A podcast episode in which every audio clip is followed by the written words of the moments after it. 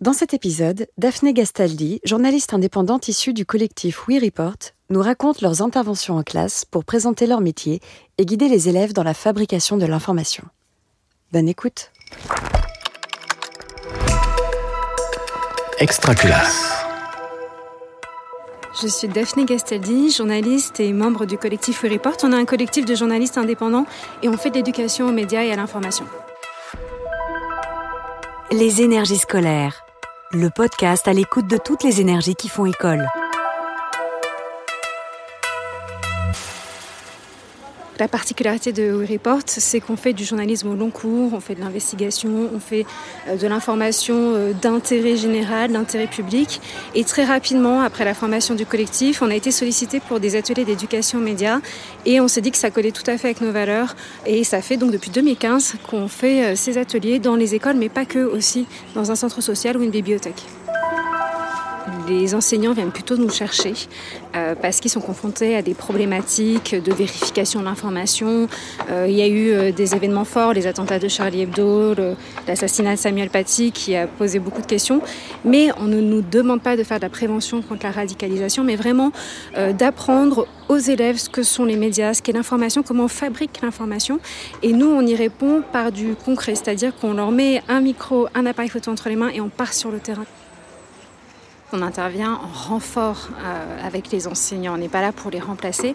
Euh, on n'est pas des enseignants à l'origine, donc on a ce côté pédagogique qu'il faut qu'on travaille avec eux. Donc on essaye de construire ensemble les ateliers, de faire des passerelles aussi entre les cours. Les enseignants d'histoire, de français, de musique aussi sont très importants, euh, notamment sur les projets d'écriture ou radio. Et nous, on est les ouvriers de l'information. Donc on apporte vraiment euh, notre connaissance des coulisses d'un reportage, de comment on, fabrique l'information.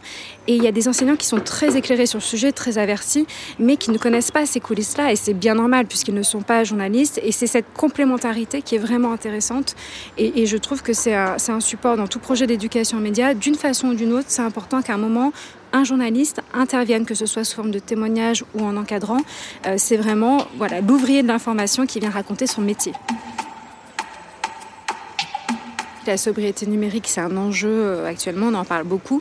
Euh, quand on a un public de collégiens, euh, c'est pas quelque chose qu'on aborde forcément parce qu'ils n'ont pas une consultation compulsive de l'information. Ils sont plutôt au stade de la découverte et ils ont un usage plutôt de l'information via les réseaux sociaux. Donc en fait, nous, on s'adapte à leur usage. On leur dit pas comment faire, on leur dit pas quoi lire, quels médias lire. On voit comment ils perçoivent l'information et on les aide à analyser, à décrypter. Ce qu'on leur dit surtout, plutôt que de parler de sobriété avec eux, on leur parle de diversité de sources d'information. Pour nous, c'est ça qui est essentiel, c'est qu'ils consultent différentes sources. On travaille énormément là-dessus.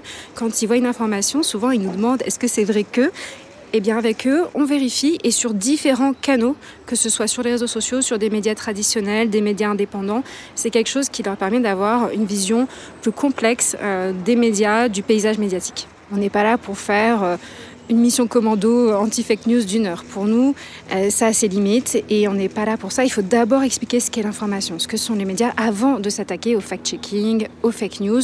Euh, vraiment, il faut poser la base avant euh, d'arriver à cette lutte contre la désinformation, qui fait partie prenante de l'éducation aux médias, mais il faut autour expliquer ce que sont les médias. Donc pour nous, ça c'est le préalable avant qu'on intervienne, c'est qu'on puisse avoir un peu de temps. on essaye d'avoir des projets, même si c'est deux heures sur plusieurs on essaie d'avoir un projet où il y a une évolution, où on peut construire quelque chose et surtout on peut faire du concret, c'est-à-dire partir en reportage. Pour nous, c'est l'essentiel. Nous, on apporte des petits studios radio portatifs, des micros, des enregistreurs, des appareils photo et c'est ça qui permet euh, de mener nos projets au long cours. On est là pour leur faire faire des reportages et donc forcément on leur parle de la déontologie euh, des journalistes. Souvent ils ne connaissent pas ce mot de déontologie donc on leur explique et on compare ça euh, par exemple au secret euh, professionnel pour protéger les sources, au secret médical par exemple. Et là ça leur permet de comprendre les enjeux aussi dans la relation entre les personnes interviewées et les journalistes. ils adorent découvrir en quelque sorte ce code d'honneur du journalisme qu'ils ne connaissaient pas du tout à l'origine. Donc on essaye de travailler là-dessus.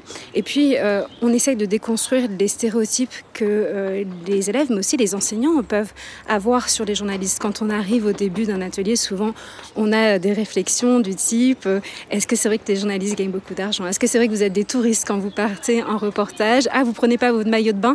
Et donc, on leur explique qu'on est en reportage pour travailler, euh, qu'il y a des difficultés sur le terrain, que ça se prépare. Et souvent, ils évoluent. Et à la fin de l'atelier, la réflexion qui revient systématiquement, c'est c'est en fait très compliqué de faire un reportage, ça demande beaucoup de préparation.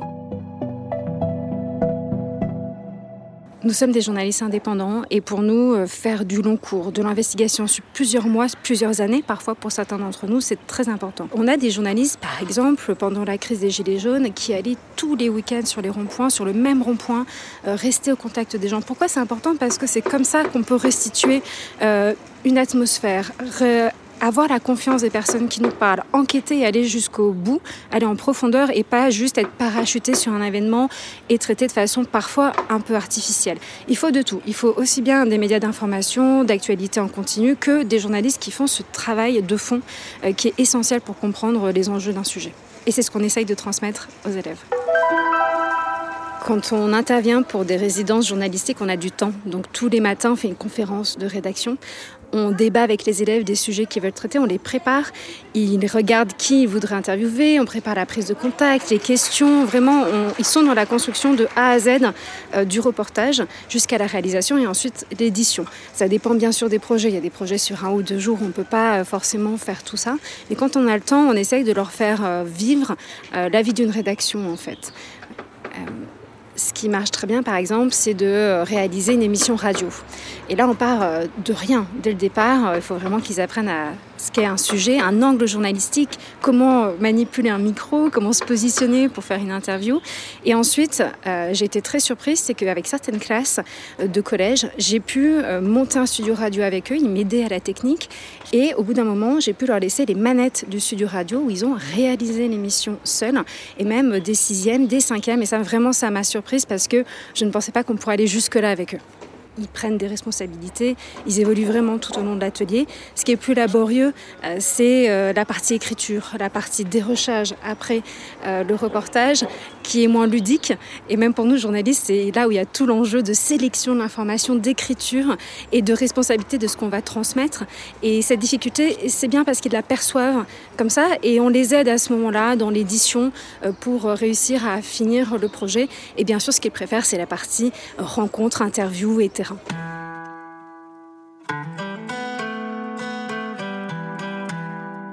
À chaud, j'ai un souvenir qui me vient euh, d'une jeune fille qui me disait oui, mais les journalistes, vous ne faites que parler de Donald Trump, euh, vous lui donnez trop d'importance. Et donc on a analysé ça ensemble. Pourquoi il y avait autant d'attention autour de Donald Trump? Est-ce qu'il n'y avait pas des journalistes qui faisaient un travail critique néanmoins, des enquêtes?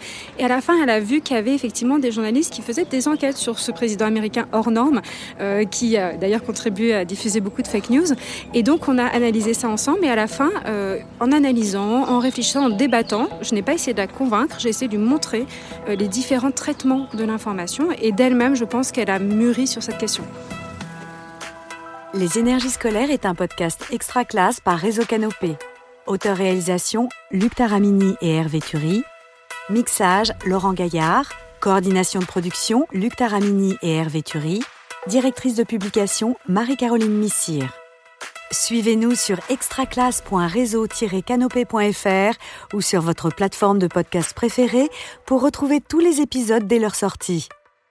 Une production Réseau Canopé 2022. Extraclasse.